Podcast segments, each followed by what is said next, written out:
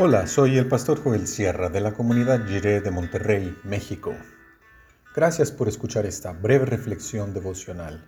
Que el Señor te acompañe ahora y siempre.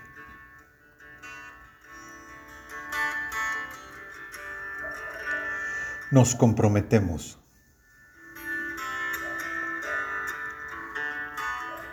Leemos en Nehemías capítulo 10, el versículo 1 y el 29 y el 30 en la versión La Palabra. En consecuencia, hicimos un firme compromiso que pusimos por escrito y que fue sellado por nuestros jefes, levitas y sacerdotes. El resto del pueblo, los sacerdotes, levitas, porteros, cantores, donados y todos los que se separaron de las gentes del lugar para seguir la ley de Dios, junto con sus mujeres, hijos, hijas y todos los capacitados para entender, se adhirieron a sus parientes y a sus jefes comprometiéndose con solemne juramento a caminar en la ley de Dios que fue dada a través de Moisés, siervo de Dios, y que mandaba guardar y cumplir todos los mandamientos del Señor nuestro Dios, sus ordenanzas y estatutos.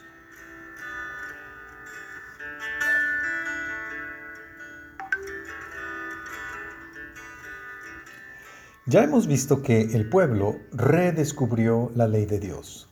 Hubo asambleas en las que se leyó y explicó la palabra de Dios.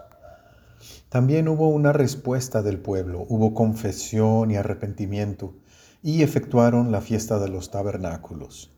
Se dieron cuenta que había todo un estilo de vida que ellos no conocían, como el perdón de las deudas y el no cobrar usura en los préstamos. Este redescubrir las escrituras no sirve para nada si no hay un compromiso. Hoy vemos que la gente hizo un compromiso firmado, un documento donde se dice que prometían seguir los mandamientos de Dios. Es un gesto importante. No hay que quedarse solo admirando la belleza de la palabra, solo considerando su sabiduría y nada más. No es suficiente ser admiradores de la palabra. El pueblo dio un paso más y firmaron un compromiso. En el texto bíblico aparecen 84 nombres de quienes firmaron este compromiso. Este acto fue considerado por el filósofo político del siglo XVIII, Rousseau, como las raíces que explican la existencia de un contrato social. Los judíos hicieron el compromiso de vivir gobernados por la ley de Dios. Hoy en día también nosotros practicamos el acto de hacer compromiso. Procuramos que cada año, en el mes de enero, recordemos el pacto de la iglesia. Hacemos el acto de firmarlo como un gesto de compromiso, de caminar juntos en la fe cristiana y cuidarnos unos a otros en un pastoreo mutuo. Así entendemos la iglesia como el grupo de creyentes que hace pacto nos comprometemos a caminar juntos y a cuidarnos unos a otros en nuestra relación con Cristo.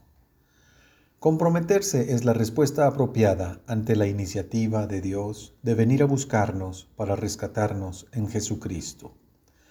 No quedemos solo como espectadores, solo como admiradores de la palabra de Dios.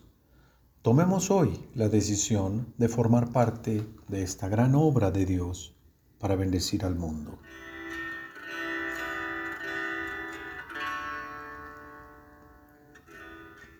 Oremos. Señor, queremos responder hoy con nuestro compromiso agradecido por tu amor. Amén. Nuestra manera de vivir debe testificar del gran amor de Dios por su mundo.